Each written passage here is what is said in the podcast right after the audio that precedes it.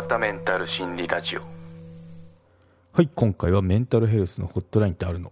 アメリカの988一時サービス停止について取り上げてみようと思います。はい。メンタルヘルスのホットラインってあるのなんですけどそうですね。アメリカの記事読んでたらあ面白いなと思ったんで取り上げてみましたね。うん。アメリカってそのメンタルヘルスホットライン988なんですけど、まあ、日本でいう110番とかあと119番みたいなホットラインがあるそうですね。うん。そう。これってなんかすごいなって。まあ最近できたみたいなんですけどね。なんでちょっと紹介しつつ、日本ってどうなってんのっていう。まあある、もう答えから言うと日本もあるんですけどね。うん。紹介していこうと思います。はい。そうですね。アメリカの988サービス停止ってことで止まっちゃったみたいですね。はい。またリンクの方、概要欄に貼っときますんで、興味ある方は覗いてみてくださいなんですけど、はい。ワシントンの AP 通信ですね。精神衛生上緊急事態に経験、緊急事態を経験した人を支援するために、全米988ホットラインっていうのがあるみたいですね。で、1日がかりで機能停止から回復したみたいですね。はい。7月に開始されたこの電話サービス、電話サービスか通話かな、通話サービスは木曜日の午後0時前に復旧しました。ということで、うん、精神的に危機を感じている人は988にテキストを入力するか988ライフライン .org にアクセスしてチャットを開始することで精神保健カウンセラーに連絡することができますってことで、まあ、こういった機能があるみたいですね、うん、電話だけでなくなんかテキストメッセージ SNS じゃなくて SMS だと思うんですけどそれでそのカウンセラーと話できる仕組みっていうのが提供されてるみたいですね。はい。で、まあ、原因っていうのはちょっと分かんないみたいなんですけど、まあ、特になんかサイバー攻撃攻撃を受けたとかそういうものもまだ分かんないみたいですね、うん。まあ、ただ単にあの言われてるのが、まあ、アップグレードですね。アップグレードよくソフトウェアするじゃないですか。ああいう系でアップグレードがうまくいかなかったことが原因で止まっちゃったんじゃないかなって あの言って言われてるみたいですね、うん、そう悪意があったとは思えな思いませんってなんかそのテレコムのアナリストロジャー・エントナー氏は述べてますってことでしたね。はい、うん、そうですね、まあ、よくあることかなと思うんですけど、まあ、ここでちょっとそのあなんかそういったホットラインが停止したのねっていうことじゃなくてアメリカってそういうのあるんだっていうのにびっくりしましたね。うん、結構3桁で覚えやすいですよね。そうそうそうなのでこういったサービスあったらあるのあるのっていいなって思ったのと日本ってあるのかなってやっぱ思ったわけですね。で調べたら日本にあるのかって調べたらありましたね。はい厚生労働省の心の耳電話相談っていうのがありました。はい。またこれもリンク貼っときますんで、覗いてみてくださいですね。うん。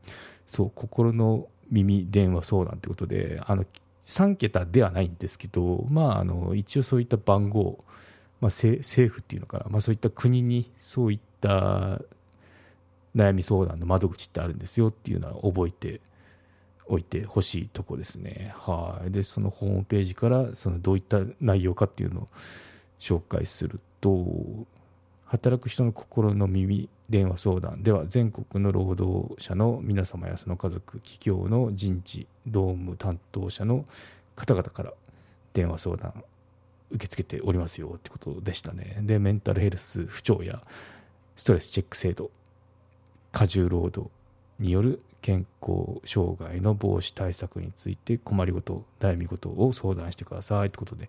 でもちろんですけどプライバシーは減少しますということでしたね。うん。そうですね。これも電話 SNS メールってあるのでそうですね。メールもいけるみたいですね。はい。でどういったことができるかっていうと、まあ、その当然なんですけど病名の診断とかあと治療方方法の提示、まあ、医療行為ですね。医療行為はできませんよって言われてます、まあ、当たり前かなって感じですね、うん、あと財務等専門知識を有する相談は対応できかねますってことでしたね。はい。でそうですね。1回の相談時間が、まあ、最長20分までみたいですね。で、漢字の時間なんですけど、土曜、日曜は10時から16時ですね。で、月曜、火曜しかないんですよ、平日は。これちょっと面白いなと思ったんですけど、月曜、火曜は17時から22時。まあ、仕事終わってからって感じですね。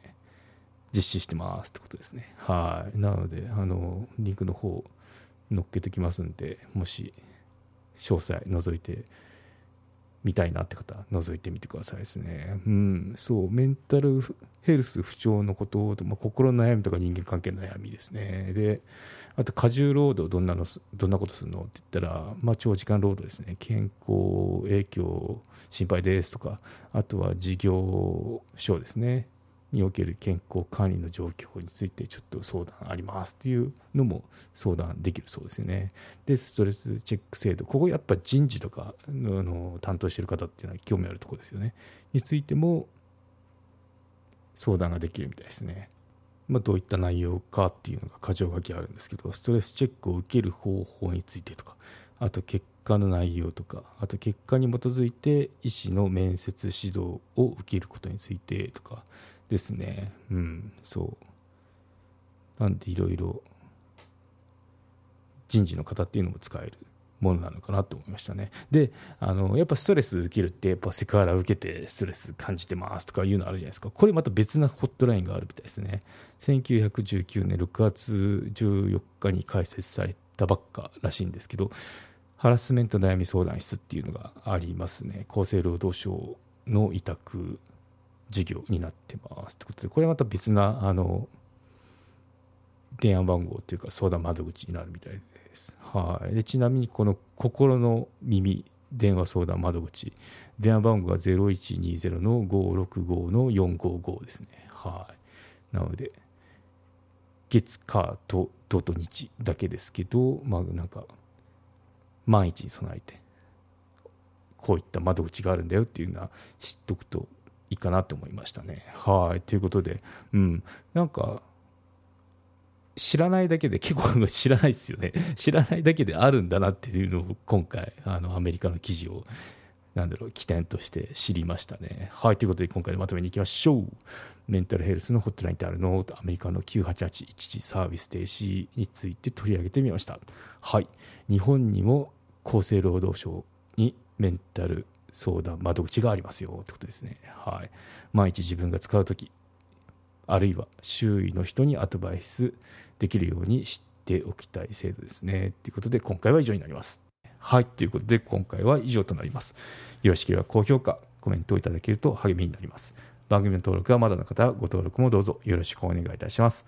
メルマガもやっていますので、ご登録のほどどうぞよろしくお願いいたします。エピソードの概要、要点をまとめてますので、サクッと情報のインプットに最適です。概要欄のリンク、もしくは、ひろわた .com を訪れて、バナーをクリック、またはメニューのメルマガをクリックして登録してください。はい、ということで今回は以上となります。ではまた。